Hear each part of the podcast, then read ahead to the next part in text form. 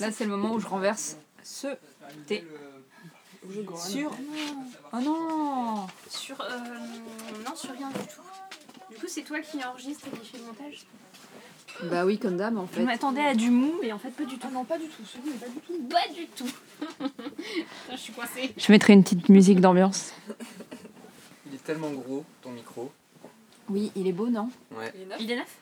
Bah écoutez, il a un mois peut-être Allez, peut-être Ah, deux on mois. peut dire qu'il est neuf. Moi, j'ai déjà vu une fois. Oui, Sérieux? Bah ouais, en fait, je, venais de l'acquérir quand j'ai Est-ce que- enregistré Léa. Ah bon? Ah, mais j'avais pas. Ou alors, j'ai posé la même question. Oui, c'est possible. Ah non, moi j'ai pas tilté. Bien, qui veut décrire le spectacle que vous ne- vous- nous venons de voir, SVP Ça enregistre là? Oui, oui. Je fais, euh, je fais la technique Skimmy, qui est de lancer l'enregistrement bien avant qu'on commence le podcast.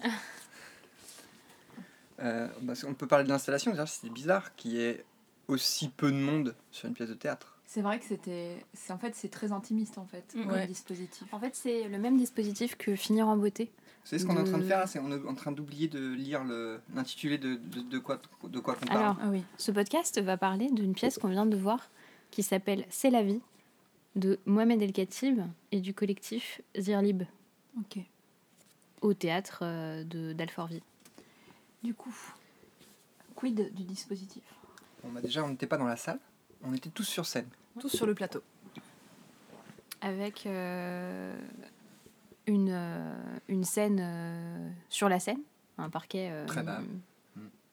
de je je sais pas quelle taille, mais un espèce de carré, Mm. et euh, des bancs euh, sur deux côtés du carré. Mhm. Sur lequel était le public.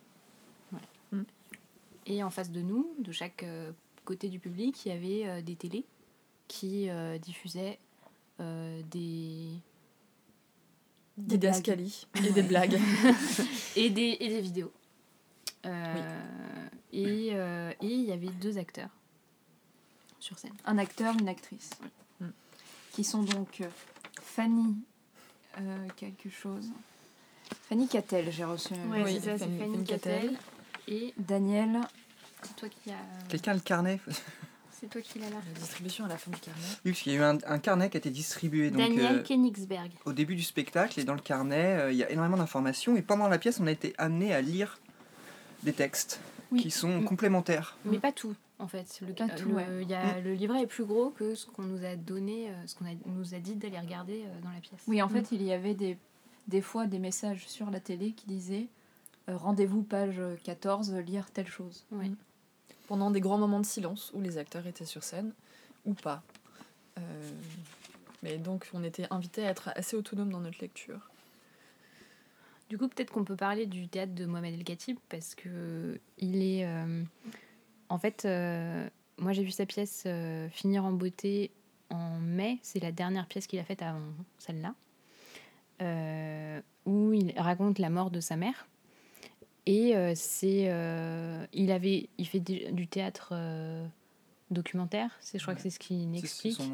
Et, et du coup, sur scène, il appelle des gens qui ne sont pas des acteurs, et c'est ça qui l'intéresse. Et, et avec Finir en beauté, il a exploré, je pense, encore plus le rapport de l'acteur à, au théâtre, en fait. Enfin, que c'est- Bah, il- C'est-à-dire il déconstruit le rapport justement de l'acteur pour essayer d'avoir la personne qui parle au public. Sachant que là, du coup, dans euh, C'est la vie, la pièce qu'on a vue ce soir, il s'agit de deux acteurs, pour le coup. C'est-à-dire Ouais. que c'est des acteurs professionnels. Oui. Ouais. Et ces deux acteurs ont dans leur vie chacun connu un deuil, euh, chacun connu la perte d'un enfant. Euh, Daniel euh, a perdu son fils, Sam à 25 ans qui s'est suicidé, et Fanny a perdu sa fille à l'âge de 5 ans d'une maladie rare. Est-ce que euh, vous, vous aviez vu autre chose de Mohamed Khatib Vous avez vu au Stadium? Alors dans Stadium, le dispositif était différent. Il y avait déjà la recherche en fait. Enfin, c'était du théâtre documentaire sur le, le club de supporters de foot de Lens. Et, et en fait, il allait explorer la vie de gens qui sont des supporters de Lens. Et euh, il a ramené ces gens littéralement à Paris. Il a pris un morceau de la Picardie, ou, ou du Nord en fait, je sais pas si c'est la Picardie. Et il les a ramenés sur scène à Paris, raconter leur vie et leur rapport au foot et leur rapport euh, à leur club. Euh, donc sur scène, il y avait des gens qui n'étaient pas des acteurs professionnels et donc c'était très intéressant parce qu'il a fait un travail clairement avec eux de mise en scène et d'apprentissage de la parole euh, publique. Et ça a créé une espèce d'intimité très forte avec le public parisien. Et ce qui était très fort dans Stadium, c'était de voir ces deux mondes qui se rencontrent pas, c'est-à-dire les supporters d'une ville pauvre du Nord, parler à des gens qui vont euh, au théâtre de la colline à Paris, donc un public de gens plutôt aisés, plutôt des culturels euh, bobos, quoi. Avec faire un- simple. des, gens, des gens qui ont un regard critique sur cette population. Ouais. Et ils arrivent à retourner, à travers cette mise en scène, à retourner euh, ce regard critique. euh, bah, donc moi, en tant que spectateur, euh, les spectateurs, le spectateur va au théâtre voir des gens pauvres, Mhm. et pauvres culturellement. Et, et en fait, à la fin du spectacle, j'avais conscience de ce que moi, j'étais venu avec mes a priori. Et ils avaient réussi à, à retourner ces propres a priori-là sur, euh, sur moi-même et, à me poser des questions. Et pourquoi je leur, euh, je leur refusais l'humanité qui, les, enfin, qui est en chacun de, de- en, chaque, en tout le monde. Et comment euh, j'avais des a priori qui m'empêchaient de voir euh, l'humanité dans ces gens-là. Donc Stadium, ça a été, c'est une pièce qu'il a montée avant euh, de, voir, euh, de finir en beauté. Ouais. Donc c'est une pièce qu'il a montée avant la perte de sa mère. Et donc ce qu'il explique dans la note d'intention qu'on a pu lire avant le spectacle, c'est que euh, la perte de sa mort et finir en beauté, elle lui a fait complètement changer son rapport au théâtre, à l'acteur. Et c'est vrai que au théâtre de la colline, on était dans les gradins, assis euh, en spectateur euh, face à la scène. Et là, le dispositif qui était proposé était un dispositif vraiment plus intimiste. On était, je sais pas, on était euh, 60 max, quoi. Peut-être Ouais. moins. Je, ouais, je, je me rends pas compte, mais on était vraiment pas beaucoup. On n'était vraiment pas beaucoup et, et je veux dire, physiquement, rien ne nous empêchait d'aller. J'avais l'impression que rien ne nous empêchait d'aller sur le plateau pour parler aux acteurs en fait. J'avais l'impression que limite on, on, on l'aurait fait, ça les aurait pas surpris. Mhm. Est-ce que quelqu'un veut prendre le micro et prendre le relais? De, de teneur de micro? De teneur de micro, d'animateur un peu, parce que du coup, c'est vrai que là, euh, Mm. je prends un peu ce rôle-là. Est-ce qu'on est qu'on connaît un, un- un comédien dans le coin qui veut lire la note de l'auteur? C'est la vie est une démonstration d'amour inconditionnel. C'est ce qu'il reste quand vous avez perdu l'essentiel. C'est la vie est une expérience intime, esthétique et politique. La mort injuste de ma mère a été un séisme. J'ai toujours considéré que pour traiter une question, il n'est pas vital de la traverser intimement. Cela peut faire de vous un meilleur témoin, mais pas un écrivain plus juste. Pourtant, depuis quelques années, je suis incapable de dissocier mon écriture du réel. N'ayant pas éprouvé personnellement la mort d'un enfant, et n'en ayant pas particulièrement le désir, ce travail d'écriture consistera à piller les témoignages de gens ayant perdu un enfant. Gérard Depardieu, Sylvester Stallone, Victor Hugo, Zinedine Zidane. Nota bene, après avoir écrit sur la mort de ma mère, je pensais dans mon précédent texte avoir fait le tour de la question de ce qu'on appelle par commodité le deuil. Mais je me rends bien compte aujourd'hui que cette question universelle est Je inépuisable. me sens débarrassée des doutes dont j'ai pu être le sujet quand, au moment d'écrire ma dernière pièce, quelqu'un m'a aimablement demandé si je n'avais pas de scrupules à réussir ma carrière théâtrale sur le dos de la mort de ma mère. Ce qu'on peut ajouter peut-être, euh, non, on l'a dit que euh, les acteurs parlent en tant qu'eux-mêmes euh, sur euh, la perte de leur enfant.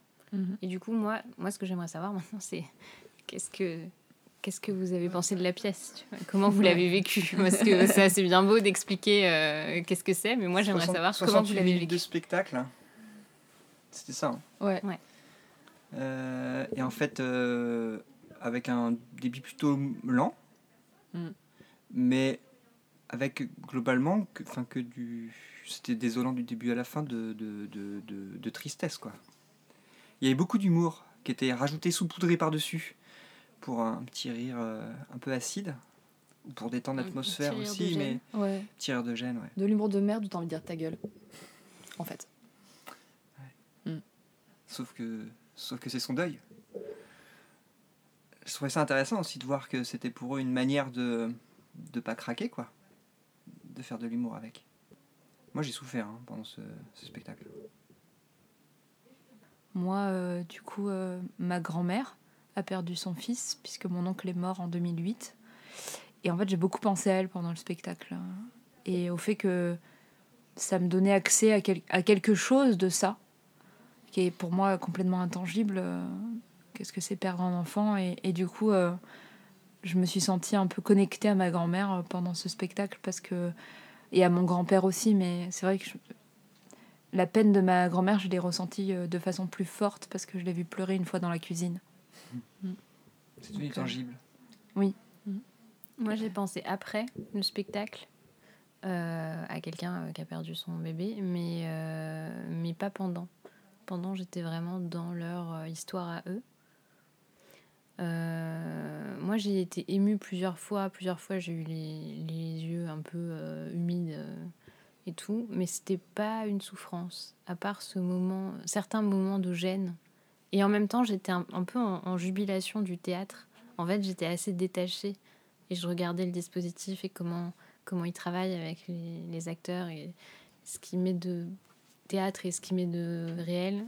Et du coup, en fait, j'étais en je trouvais ça cool euh, le travail euh, théâtral en fait de, de la pièce.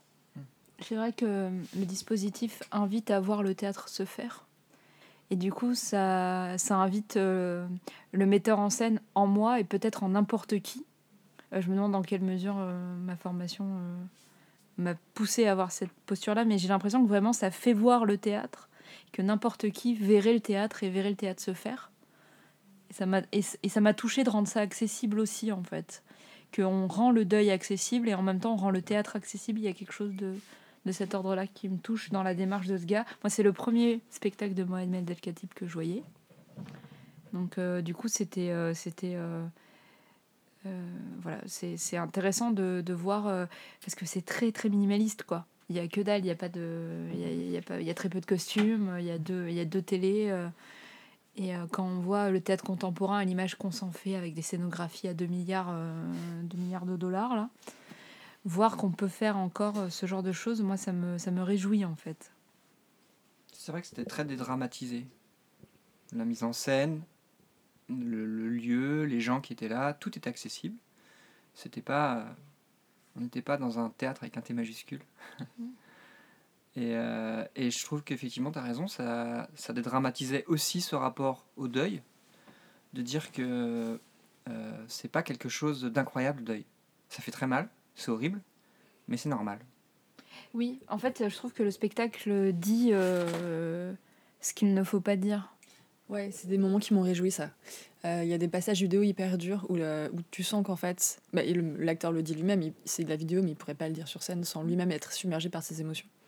Euh, et moi, ce qui m'a le plus plu, c'est le témoignage de la femme, de Fanny, quand elle dit euh, en fait, euh, la mort de ma fille, finalement, ça m'a rendu de la liberté et du temps. C'est genre la parole inaudible par, Mm. par excellence. Et, et ça dit en plus tellement de choses sur la rap- le rapport de ce que c'est qu'être mère, de la maternité, de qu'on ne dit pas aux gens qui sont parents parce qu'ils peuvent pas l'entendre que ça va être la fin de beaucoup de choses. Et le, la, les paroles de beaucoup de femmes et de parents de mon entourage qui disent euh, c'est dur. Et, euh, et là qu'elle ose dire et qu'elle ose le présenter devant des gens en disant bah en fait ouais c'était horrible mais là j'ai du temps pour moi. J'étais là ok c'est super. enfin c'était j'ai pas jubilé parce que c'était très dur mais en même temps je me disais c'est cool parce que là en même temps dans le dispositif je, je vois le metteur en scène effectivement dire euh, de se poser la question de ce dont on a vraiment besoin au théâtre. Est-ce qu'on a besoin des didascalistes quand même? On a besoin des acteurs? Est-ce qu'on a besoin du texte? Est-ce qu'on a besoin de la vérité?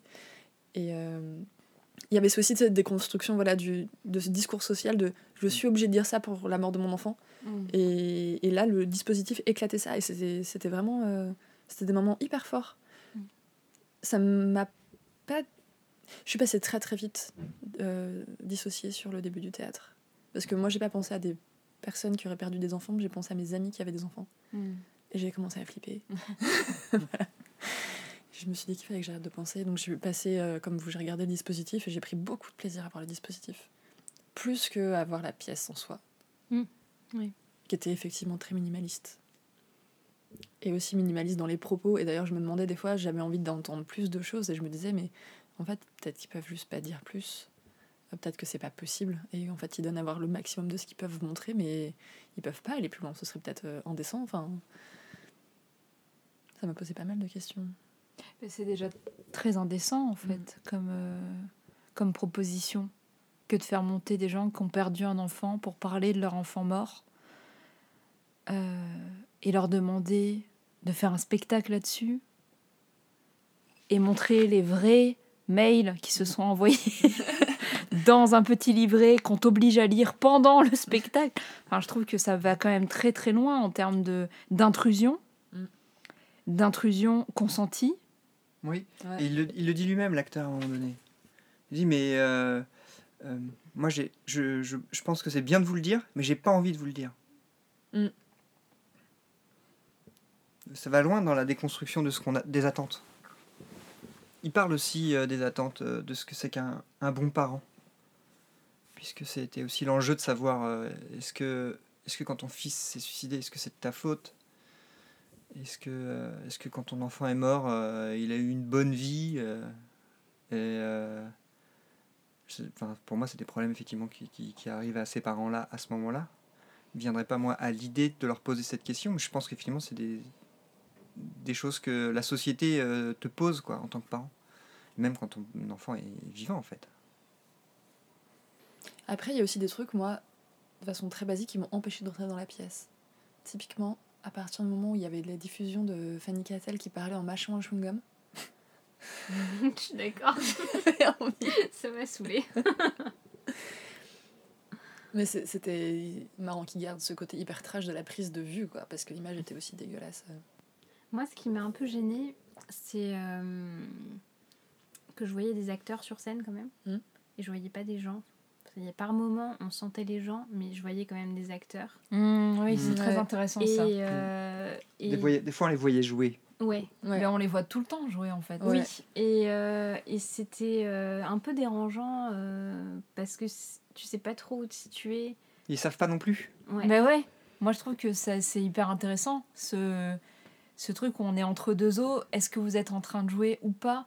Et en fait, à partir du moment où t'es sur un plateau, tu joues en fait. Mhm. Et cette espèce d'autorité de l'acteur qui est dont tu peux pas te défaire. Et quel que soit ce que t'arrives, t'es sur un plateau, t'es un acteur. Et c'est. Ils connaissent leur texte. Ouais. Ouais. Et vous avez fait attention à la répartition de la parole? Mais ouais, ouais, j'y ai fait Il parle beaucoup ouais. plus, non? Putain, mais ça m'a Ouais. tellement énervé. c'est genre. Ouais, je suis d'accord, ça m'a un peu saoulée aussi. Enfin, j'ai eu l'impression qu'on n'entendait que lui et qu'elle, elle s'exprimait pas. Après, je me suis dit peut-être aussi que c'est que elle peut moins. Mm. Enfin, tu vois, ça dépend. C'est, c'est peut-être des, des questions de cet ordre-là. Moi, je crois que c'est une question de personnalité. J'ai l'impression que, que lui, prend plus de place en fait. Oui, non, mais aussi par rapport à ce qu'ils veulent montrer de leur deuil. Peut-être qu'en fait, euh, elle, euh, elle pouvait pas s'exprimer plus. C'est possible. Et, lui, il a, besoin, savoir. il a besoin de faire de l'humour avec pour pouvoir euh, souffrir de nous en parler. Je pense que nous en parler de façon euh, juste euh, un peu, ce serait pas possible pour lui. Il a besoin de faire des blagues avec, il a besoin de déconner avec. Elle, moins.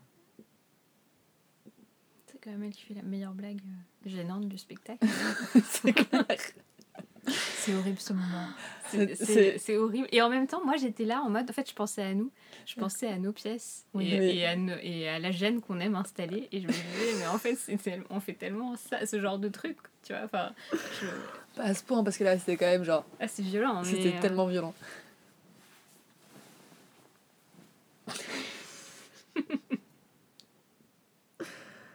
Mais c'est un- c'est intéressant quand même. Je me demande si cette une pièce de théâtre, si cette euh, Ce spectacle si ce spectacle Mm. euh, est grand public. Tu vois. Non, moi je trouve ça très très hermétique en fait. Mm. Ah bon? Moi, je trouve pas. Ben, hum, il y a des références, je trouve, beaucoup. Euh, ça fait appel à un monde du théâtre qui est assez fermé en fait que les gens connaissent pas. Enfin, je trouve que c'est, je dis pas que c'est inaccessible, hein, mais je trouve pas que c'est une pièce euh, facile d'accès en tout cas. Oui, hein. Ouais, moi, j'ai trouvé qu'elle parlait beaucoup aux acteurs. Oui. Et elle parlait beaucoup d'acteurs à des gens qui seraient éventuellement acteurs. Ou en tout cas qui font partie du milieu. Ce qui est un Ouais. peu normal, en fait. Ouais. Mais ce qui est Oui. complètement en fait, euh, oui. Mais en- la- ouais. Ouais, mais en ce sens, elle peut être hermétique du coup, parce que si effectivement tu fais pas partie du milieu du théâtre ou du spectacle de façon plus générale, peut-être que ça va moins te parler ou ça va te sembler plus difficile d'accès euh, sur ce que c'est par exemple d'être sur scène et de jouer et d'avoir tes émotions Ouais. et de qu'est-ce que c'est qu'être un acteur. Sur des réflexions personnelles que tu peux avoir sur ton métier en fait, je trouvais que ça touchait vachement à ça. Ouais. En fait, je sais pas trop parce que je me, je me dis le truc c'est que je suis pas je suis pas du tout la meilleure personne pour répondre à cette question en fait. Faudrait le faire euh, faudrait le faire voir ce spectacle à des gens qui ne sont pas du tout euh, Mm. euh, qui ont pas l'habitude de voir euh, ça. Tu vois, mais aujourd'hui, par exemple, est-ce que tu le, est-ce que tu le proposerais à des amis? Est-ce que tu dirais, va voir cette pièce, c'est génial. Est-ce que je le proposerais à ma grand-mère? Voilà. Euh, J'y ai pensé pendant le spectacle. De... Est-ce que j'ai envie d'aller euh, écrire un message ou une lettre à ma grand-mère pour lui dire j'ai vu ce spectacle?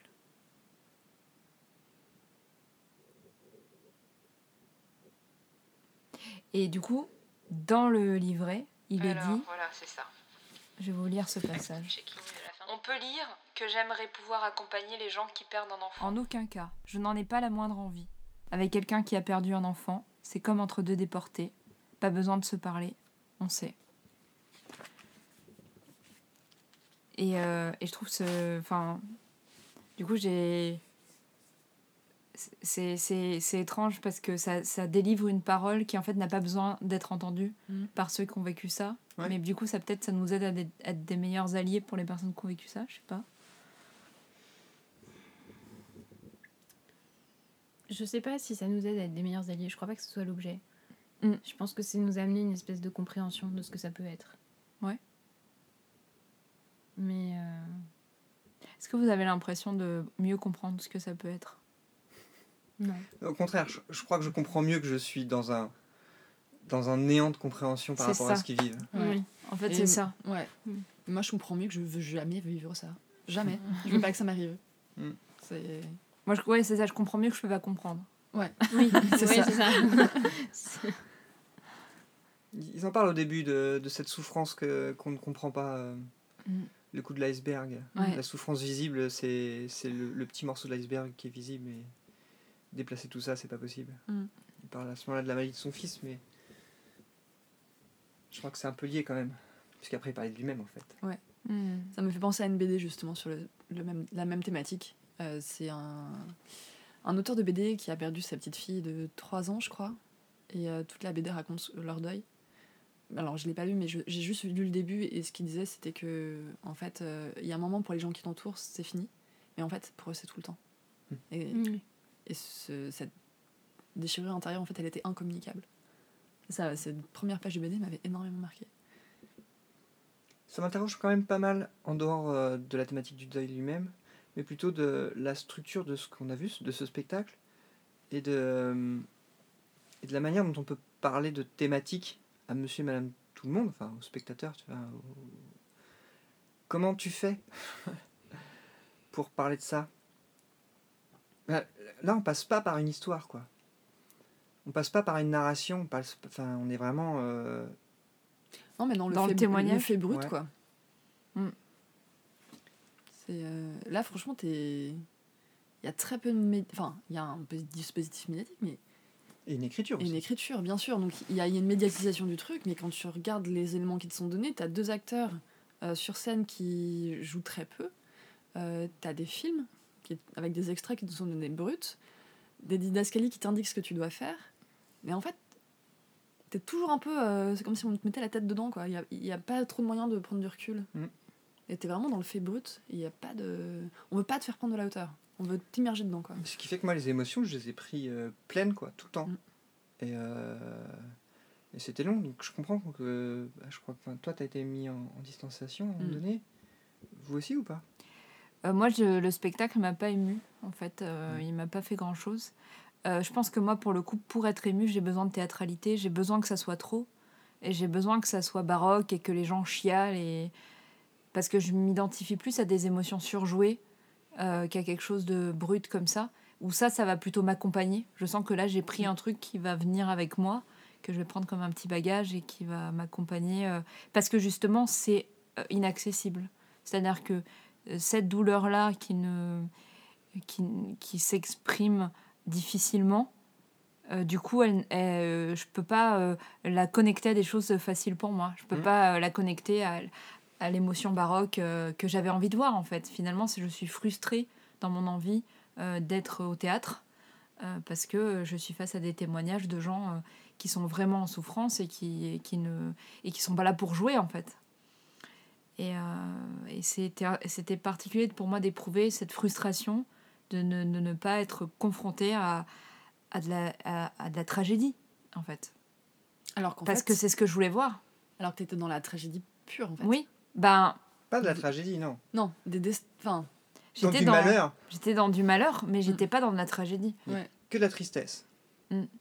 avec des gens qui se reconstruisent d'ailleurs derrière. Et c'est ce qu'ils essayent d'expliquer sur la fin. c'est- Mais, mais en fait, euh, ça va quoi. Ouais. On souffre tout le temps, mais au milieu de tout ça, de temps en temps, ça va. Pump it up. J'avoue que la fin, m'a- c'est la, la, la fin, une des fins qui m'a le plus ému au théâtre. Ah ouais? Le fait qu'il qu'il t'invi- En fait, sur la, la toute scène de fin, t'es invité à lire le fait, enfin, une page, tu relèves la tête et il y a marqué le spectacle est fini. Les gens ne reviendront pas saluer. C'est là. C'est avant euh, qu'il dit que. Ouais. euh, Ils disent, euh, Ouais. ouais. des- Moi, c'est le moment, le moment où il y a euh, la, sur les télés. euh, Mm. je- Ils viendront pas saluer, euh, Ouais. tout ça. Là, j'ai j'ai eu ma petite vague de. Oh, j'ai envie de chialer. Pareil. Moi, j'ai eu une la, la vague d'émotion à ce moment-là qui m'a fait. pff, Oula Et je me suis dit, ah les bâtards C'est beaucoup trop efficace Et ensuite, tu redescends un petit peu avec ton Ouais. petit. Tu continues à lire. Un peu rigolo. C'est ça, tu continues à lire ton bouquin en disant non mais c'est bien parce qu'en fait j'ai un livre, il n'y a pas de fin, les gens applaudissent pas donc ça c'est parfait, donc j'ai le temps de me recomposer un visage avant de de partir. D'ailleurs, les gens ont mis du temps à quitter la, la salle. Mais en même temps c'est vrai, ce serait totalement obscène de sal- de- d'applaudir des gens Mhm. qui saluent pour ce travail quoi. Bah, ils nous l'ont offert quand même. Hein. Oui ouais mais c'était super, mais tu vois leur dire bravo c'est super ce que vous avez fait alors que c'était trop bien que vous ayez perdu vos enfants que vous nous le racontiez. tu peux pas Ouais. applaudir un truc pareil, c'est pas possible. C'est vrai que je m'y attendais pas. Moi, je m'y attendais un peu parce que euh, sur Finir en beauté, donc c'est euh, Mohamed El Khatib lui-même qui est sur scène et qui raconte euh, la- les derniers euh, jours de sa mère, de sa mère, sa mort.